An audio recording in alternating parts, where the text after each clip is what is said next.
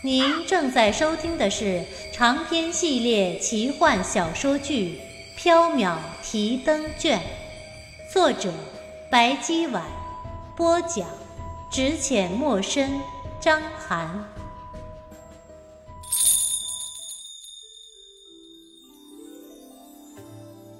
喜欢我们的听友可以加入 QQ 群六二九八四九三五八六二九八。四九三五八，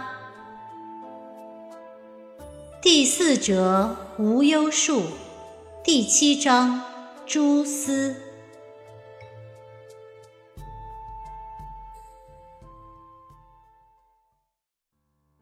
袁耀知道，白姬虽然行事诡秘，但是一向稳妥无差错，也就不再问了。他低头望向柳叶兰，看见半篮子彩线。有雪赤色、黄金色、荷叶绿、孔雀紫、墨玉蓝，五色彩线极细极滑，莹润而透亮，不像是亚麻线、棉线，也不像是蚕丝。这是什么？我买的蜘蛛丝。你买蜘蛛丝做什么？刺绣。刺绣。对，我打算送给先知一条手绢儿。先知，你说说你喜欢什么图案？袁耀闻言，脸突然红了。哈，你为什么要送小生手绢？哼，到时候先知就知道了。说吧，先知，你喜欢什么图案？嗯，梅、兰、竹、菊都可以。那 就绣一丛青菊吧。能把黎奴也绣上吗？多日不见了，小生怪想他的。以后赌怕如见他。好。嗯，把十三郎也绣上吧。他和黎奴总是打架，绣在手绢上，他们就不会打起来了。好。把丹阳也绣上。好。把小生也绣上，可以吗？可以。嗯，把你也绣上吧。哎，为什么连我也要绣上去？大家一起绣在上面更热闹。可以。白姬，绣这么多东西，你不会觉得麻烦吗？没事儿，绣的越多，到时候越安全。白姬鬼笑。傍晚时分，白姬、原要、胡十三郎在后院吃饭。胡十三郎做了驼蹄羹、生羊烩、葫芦鸭、杏烙。还炖了一锅香浓的乌瓷鸡汤，菜肴色香味俱全，勾人食欲。原耀狼吞虎咽，赞不绝口。这还是他第一次在缥缈阁里吃到不是鱼的晚餐。白姬也吃得很欢快，也对十三郎的手艺赞不绝口。小狐狸羞涩地说道：“多谢白姬、袁公子夸奖。”小狐狸在缥缈阁住了下来，他把寻找无忧树的事情交给了白姬，每天只在缥缈阁勤劳地打杂，用心地做饭。自从小狐狸来打杂之后，小书生动得少了，吃的多了，他觉得自己明显的胖了许多。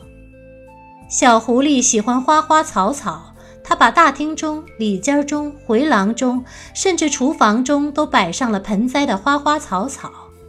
小狐狸喜欢风铃，它在屋檐下挂了许多它自己磨的贝壳风铃，风一吹过，叮铃铃的作响。原要记得，黎奴不是很喜欢花草，因为花粉会让他打喷嚏。黎奴也很讨厌有响声的东西，响声会让他受惊烦躁。原耀猜测，黎奴回来了，看见缥缈阁变成了这样，一定会很生气。小狐狸坚决不睡黎奴的寝具。嗯，那只臭黑猫用过的被子脏死了，我还是和袁公子一起睡吧。于是，袁耀终于不用再独自提心吊胆地睡在大厅里了。小狐狸全眠在袁耀的枕边，或打呼噜，或说梦话。这情景虽然有些诡异，但是袁耀还是安心了许多。这些天来，白姬晚上很少出门，白天也待在缥缈阁里。他在用蜘蛛丝绣花。白姬似乎完全没有去找无忧树的意思，小狐狸也不催促，也不着急。十三郎，白姬好像根本没有替你去找无忧树啊。袁耀总担心奸诈的龙妖是在骗纯善的小狐狸做白工。放心吧，袁公子，缥缈阁在千妖百鬼中口碑很好，信誉也很好。白姬是一个说一不二的人。他说会替某找到无忧树，就一定会替某找到。嗯，鸡肉似乎已经熟了，袁公子来尝尝咸淡。哦，好。袁耀喝了一碗美味香浓的鸡汤之后，也就把担心忘记了。这一日是十五，阳光明媚，云淡风轻，生意冷清的缥缈阁居然陆续来了几名买古玩的客人。白姬忙着绣花，没有功夫宰客，让原耀去接客。原耀没有宰客的恶趣味，老老实实的卖了东西，客人们满意的离去了，他也很开心。原耀送走客人，回到柜台后，又来了一位客人，声音倨傲：“白姬呢？本公子要买东西。”袁耀抬头一看，居然是张昌宗。袁耀笑道：“哈，呃，白姬在楼上绣花，他交代小生接客。张公子想买些什么，告诉小生就可以了。”张昌宗厌恶地望着袁耀，仿佛在看一件污秽的垃圾。去叫白姬下来，我可不愿意和丑八怪多说一句话。袁耀心中生气，念及他是客人，忍下了气。张公子稍后。小生这就去找白姬。袁耀走进里间，小狐狸正在擦屏风。哎，袁公子怎么不在大厅待着？袁耀郁闷地说道：“有位张公子嫌小生貌丑，要见白姬才肯买东西。”小狐狸安慰袁耀：“袁公子一点也不丑，那张公子想必是眼拙了。不劳袁公子一步，某去上楼请白姬。”袁耀刚要说自己去就可以了，小狐狸已经放下了抹布，飞快地上楼去了。小狐狸实在是太勤快了，从扫地、擦灰儿到做饭、跑腿儿，它什么事情都抢着做，不让袁耀操心。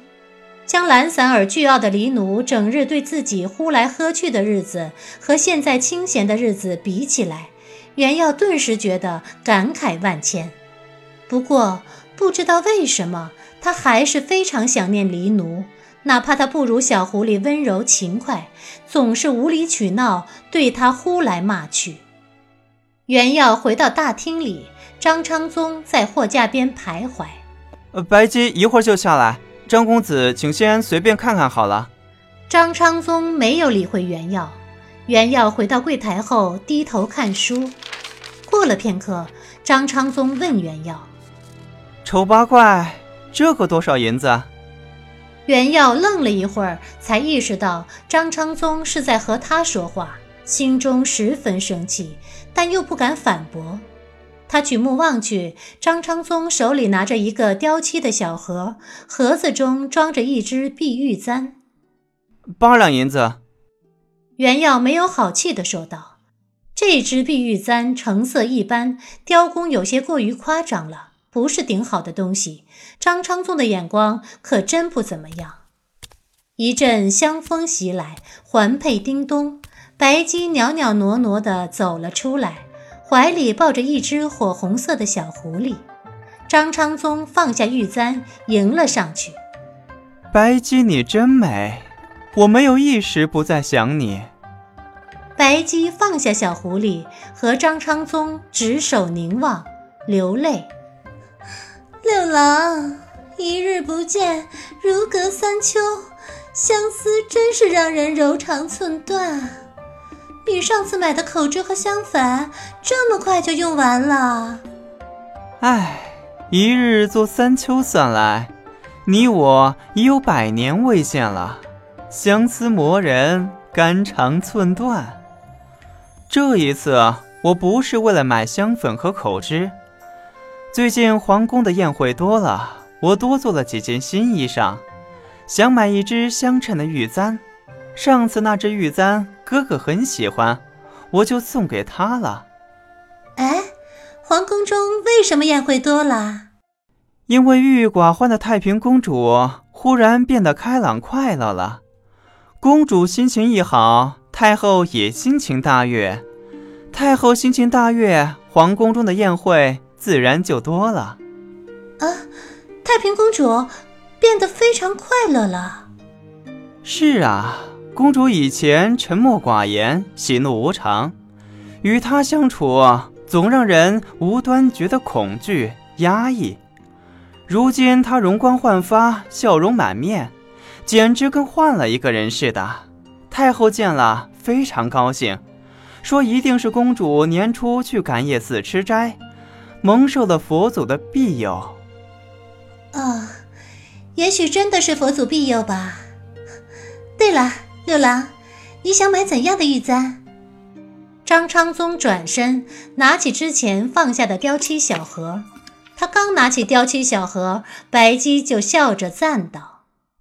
六郎真是慧眼识珠，这支碧玉簪可是举世难寻的珍品，玉质通透无瑕，成色极佳。玉簪的造型优雅而高贵，雕工细致完美。六郎用来簪发，更显龙章风姿，风度翩翩。这个多少银子？张昌宗抚摸着玉簪问道：“我对六郎一往情深，也就不虚价了。”二百两银子，这可是最低的价钱了。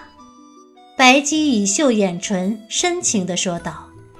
张昌宗嘴角抽搐，指了指原耀：“刚才那个丑八怪说只要八两银子。”白姬眼神微变，但脸上的笑容还是灿烂如花。